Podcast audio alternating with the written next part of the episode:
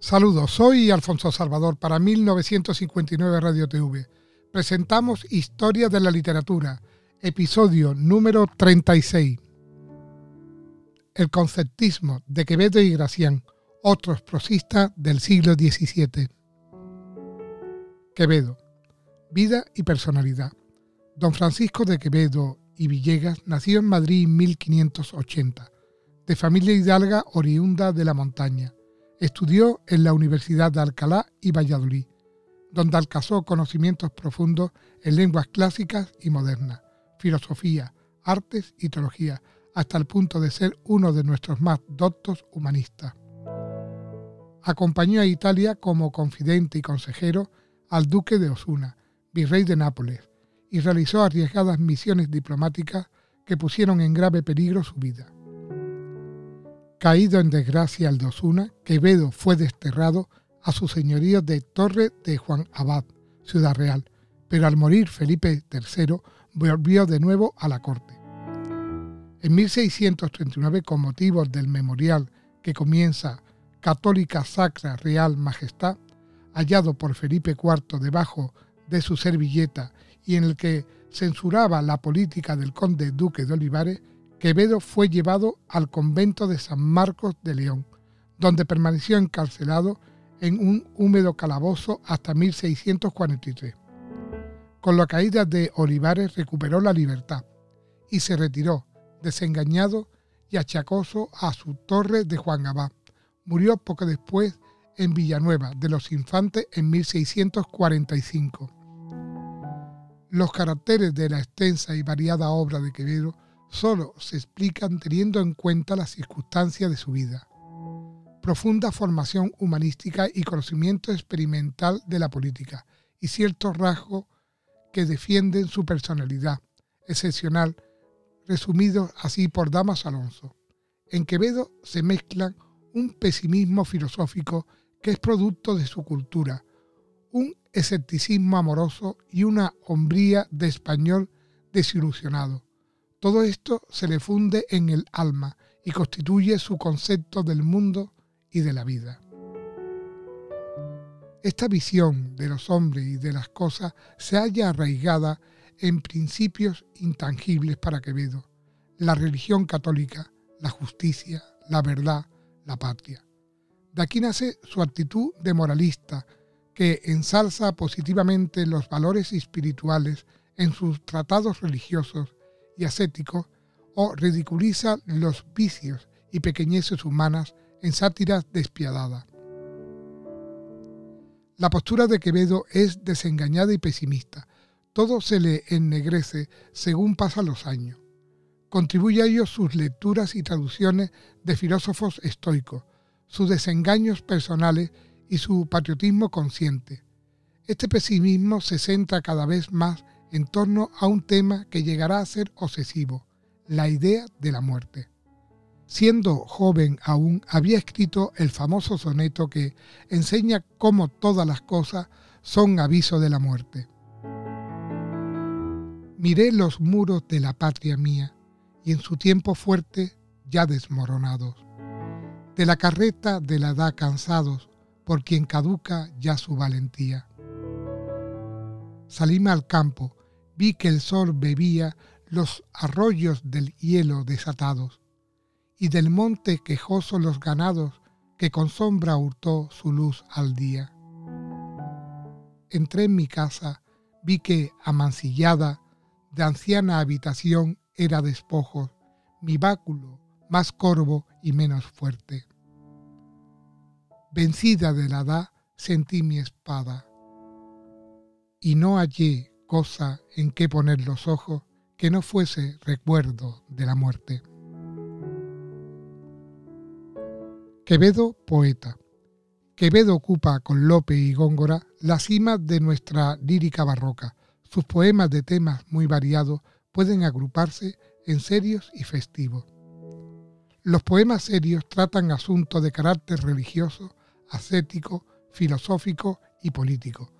Predominan en ellos los motivos comunes a la filosofía estoica de que tanto gustaron los autores barrocos.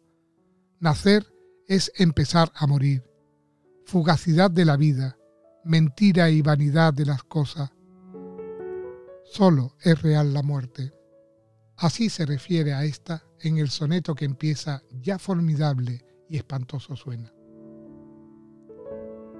Si agradable descanso, paz serena, la muerte en traje de dolor envía, seña da su desdén de cortesía, más triste la caricia que la pena. Son muy bellos los sonetos que comienza, como de entre mis manos te desliza y huye sin percibir lento el día. Algunos poemas de asuntos políticos nos revelan al Quevedo preocupado por el problema de la decadencia española. Así la epístola satírica y censoria dirigida al conde duque o el soneto antecitado, Miré los muros de la patria mía. Aunque la mayoría de los poemas amorosos de Quevedo parecen meros pasatiempos poéticos y habría que incluirlo entre los festivos, tiene algunos sonetos en que canta la pasión amorosa con intensidad no superada, como el titulado Amor constante más allá de la muerte.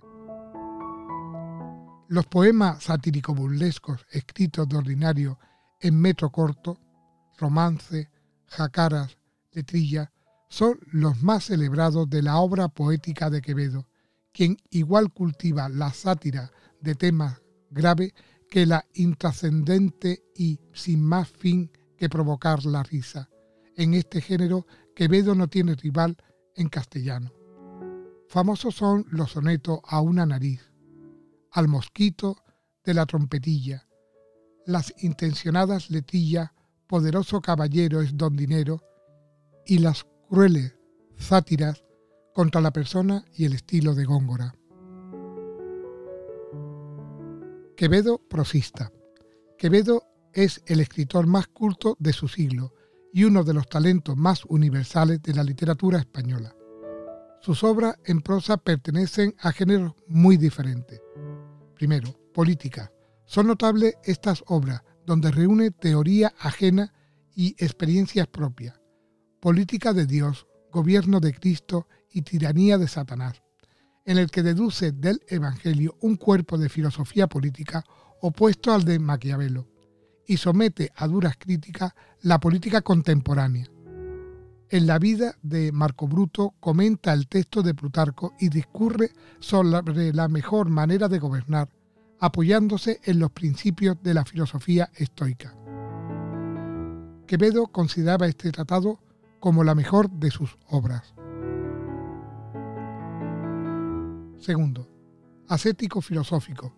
En este grupo se incluye La cuna y La sepultura, tratado de moral estoica y senequista, de fondo pesimista y tono desengañado, muy propio del barroco, y La providencia de Dios, donde, siguiendo el libro de Job, demuestra que Dios cuida de sus criaturas. Tercero, de crítica literaria. Citemos, entre otras, La cultura latiniparla, sátira de la pedantería femenina, La aguja de navegar cultos contra Góngora y el culteranismo, La perinola, sátira durísima y en parte injusta contra Montalbán. Cuarto, satírica. La prosa satírica de Quevedo, como hemos dicho del verso, no ha sido superada en castellano y por ella ocupa uno de los primeros puestos en la literatura humorística universal. Reviste los más variados matices, aunque predomina en ella el tono despiadado, que pasa frecuentemente de la burla al sarcasmo. Su obra satírica más representativa son Los sueños y la novela picaresca El buscón. Los sueños son seis discursos satírico-morales donde en forma alegórica y entre burlas y veras censura la sociedad española de su tiempo, que en desfile caricaturesco pasa por ellos. Guardo, afirma el autor, decoro a las personas y solo represento los vicios, murmuros los descuidos y demasías de algunos oficiales sin tocar en la pureza de los oficios. He aquí los títulos. El sueño de las calaveras, original visión del juicio final, el alguacil alguacilado, sátira contra los aduladores y ministros, puesta en boca de un diablo metido en el cuerpo de cierto alguacil. Las aurdas de Plutón, visita humorística del infierno. La visita de los chistes, desfile de personajes proverbiales, pero Grullo y el bobo de Coria y otros. A los sueños suele agregarse la fantasía moral titulada La hora de todos y La fortuna con seso, colección de cuadros políticos y costumbristas de la vida de su época. El Buscón. Una de las primeras obras que escribió Quevedo fue la novela picaresca titulada Historia de la vida del Buscón, llamado Don Pablo, que continúa la serie de divadas del Guzmán y pasa por ser una de las mejores del género. Argumento. Don Pablo el Buscón es hijo de un barbero ladrón y de una mujer de mala fama. En Segovia sirve como criado al joven caballero don Diego Coronel, y ambos se hospedan en casa del Domine Cabra, hombre abrado que lo mata de hambre.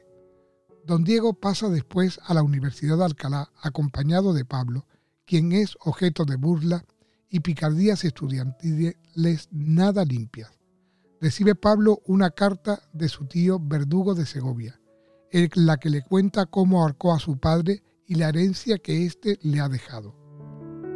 Regresa a Segovia y próximo a la ciudad descubre el cadáver de su padre hecho cuartos. Marcha después a Madrid, donde ingresa en una cofradía de pícaros. Delatados a la justicia, van a parar a la cárcel, de donde Pablo sale mediante soborno. Después de otras aventuras, parte para Toledo. Aquí se hace cómico, obtiene gran éxito en los papeles de Curel y escribe comedia. Pasa a Sevilla, donde se hace fullero, y determinan finalmente trasladarse a las Indias con ánimo de probar fortuna. Escrito como de costumbre en forma autobiográfica, en más de un episodio hay alusiones a la propia vida del autor como estudiante en Alcalá y en Valladolid. El arte barroco de Quevedo logra aquí una de sus creaciones más características, al presentarnos con trazos vigorosos el mundo de la picaresca, pero su humanismo amargo y deprimente y su sequedad de sentimientos le aleja mucho de la comprensión humana del autor del Lazarillo y de Cervantes.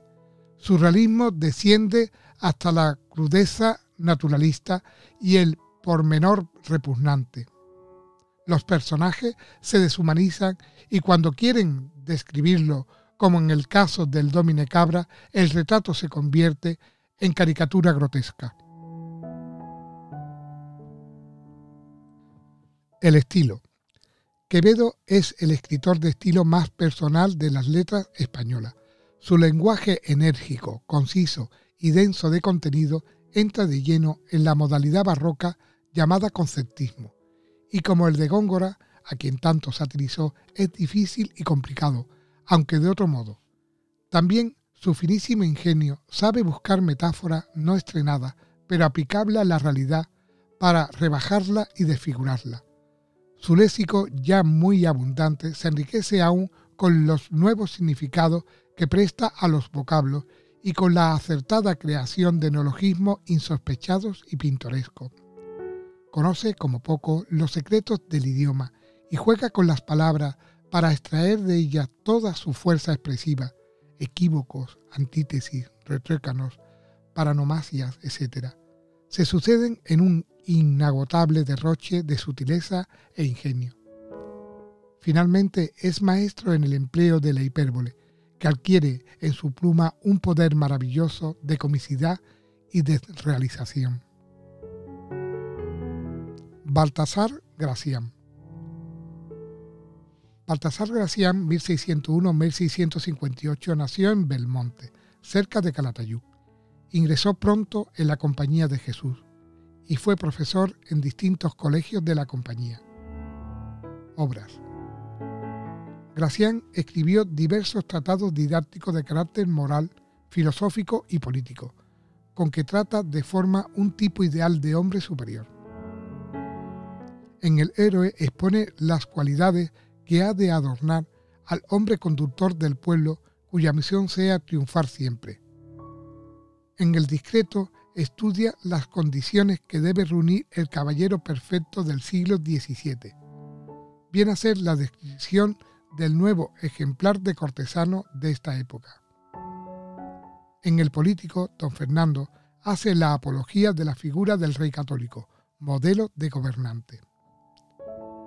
Interesante tratado normativo de vida es su oráculo manual y arte de prudencia, colección de unas 300 máximas o aforismos para orientar la asistencia humana. Gracián, que forma con Quevedo el gran binomio conceptista, expone su teoría literaria en agudeza y arte de ingenio, verdadero código de retórica conceptista, con variedad de ejemplos de poetas españoles y extranjeros que prueban sus doctrinas barrocas. El Criticón. La obra capital del jesuita aragonés es El Criticón. Es una novela filosófica que presenta una visión alegórica de la vida humana. Se halla dividida en tres partes. Primera, en la primavera de la niñez y en el estío de la juventud. Segunda, juiciosa, cortesana filosofía en el otoño de la varonil edad. Tercera, en el invierno de la vejez. Las fuentes de esta obra son varias, si bien el libro es de extraordinaria originalidad. La coincidencia en algunas partes con el filósofo autodidacta del filósofo arábigo español Abentofail quizá esté originada en un cuento popular árabe que pudo servir de fuente común a ambas novelas. Ideas de Gracián. En el Criticón, cima del pesimismo barroco y una de las obras fundamentales de la literatura española, así como en toda su obra, Gracián se muestra grave pensador, razonador frío y profundo, y satírico de humor ingenioso y descarnado, para quien ninguna clase social se ve libre de sus picantes juicios. En él lo afectivo queda anulado, en la práctica por lo racional. De ello se desprende la falta de emoción humana que se advierte en sus tratados y la sequedad y la dureza de muchas de sus opiniones. La vida para él es una continua lucha. Solo la voluntad triunfa y nos lleva a Dios. Su concepto del hombre es pesimista y así afirma de él que a todos los animales excede en fiereza.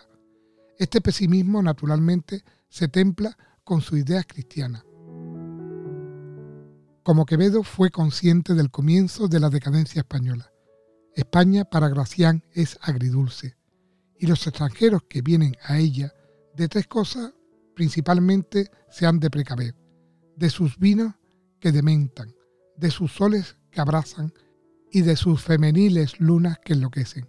Así va calificando en el criticón a los habitantes, a las instituciones y ciudades de las distintas regiones de la península y demás naciones por donde pasan sus protagonistas, siempre con la chispeante ironía que lo caracteriza.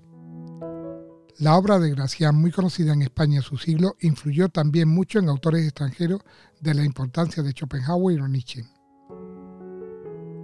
Estilo queda indicado que el estilo de Gracián es plenamente barroco, más concertista que culterano. Constantemente pulía sus escritos, que se distinguían por la brevedad de las frases, cortada y sentenciosa, y más lacónica de nuestra literatura. Usa frecuentemente la paronomasia, juegos de palabras, antítesis, equívocos y paradojas. Contra malicia, milicia. A casa hecha, sepultura abierta la sutileza de su ingenio, lo esquemático de su decir y lo simbólico de sus representaciones han sido causa de la oscuridad de sus libros y de que estos no se hayan conocido como merecen. Prosa política. Saavedra Fajardo. El notable tratadista y diplomático Diego Saavedra Fajardo, 1584-1648. Nació en Algeciras, Murcia Cursó jurisprudencia en Salamanca y desempeñó importantes cargos en su larga y fecunda vida diplomática. Como historiador, pensó escribir una historia de España dividida en tres partes, corona gótica, castellana y austriaca, de la que solo publicó la primera, que narra la historia de los godos. La mejor de sus obras es la titulada Empresa política o idea de un príncipe político cristiano, representada en 100 empresas. Abarca 101 capítulos o empresas, así llamadas por el dibujo simbólico, acompañado de un lema, que es explicado después. Como lo indica el título, trata de la formación de un príncipe que ha de ser a la vez político y cristiano. Con ello refuta al príncipe de Maquiavelo. Escribió también una obra de crítica literaria presentada en forma de ficción, a la manera de los sueños, de Luciano, con el título República Literaria. Describe una ciudad fantástica habitada por literarios, artistas y sabios. La obra le sirve para hacer una crítica irónica de los personajes aludidos en ella y dar una visión panorámica de la cultura literaria y científica de la época. Prosa histórica. La historia del siglo XVII presenta excelentes narradores. Francisco de Moncada, 1586-1635, noble valenciano, conde de Osona. Es autor de la expedición de catalanes y aragoneses contra turcos y griegos. Amena relación de las hazañas de Roger de Flor y sus almogávares, en el Imperio Bizantino, basada en las crónicas de Ramón Mutaner. Francisco Manuel de Melo, 1608-1666, militar portugués. Escribió indistintamente en su lengua o en castellano. Además de otras obras en prosa y en verso de corte concertista y culterano, compuso en estilo elegante y conciso la historia de los movimientos, separación y guerra de Cataluña en tiempos de Felipe IV, a cuyo servicio militó en esta campaña. Es muy valioso su relato como de estilo ocular. Son inolvidables algunas descripciones como el del Corpus de Sangre de Barcelona de 1640. El sacerdote Antonio de Solís, 1610-1686, de Alcalá de Henares. Fue poeta, autor dramático e historiador. Su historia de la conquista de México está escrita con claridad, precisión y abundancia de datos pintorescos y bellas descripciones, aunque como él mismo afirma, los adornos de la elocuencia son accidentales en la historia cuya sustancia es la verdad. Muchas gracias por escucharme y espero que les haya gustado. Un saludo virtual.